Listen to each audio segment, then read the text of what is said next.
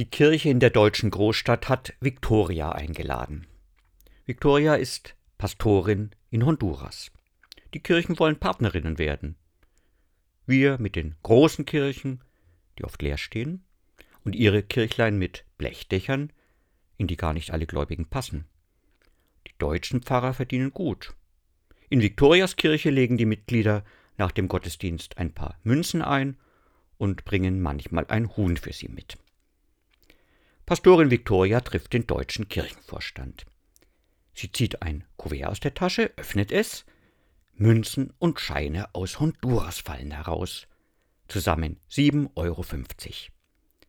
Das sind unsere Gaben für die Armen in Deutschland, sagt Pastorin Victoria.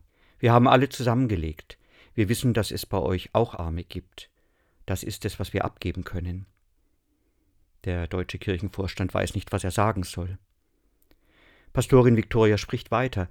Wir brauchen eure Partnerschaft, aber nicht euer Geld. Wir brauchen eure Erfahrungen mit dem Glauben. Ihr seid schon 500 Jahre evangelisch, wir erst seit 20 Jahren. Teilt eure Erfahrungen und euer Wissen mit uns. Und wir beginnen zu ahnen, dass wir einen Schatz besitzen. Einen ganz anderen Schatz, als wir dachten.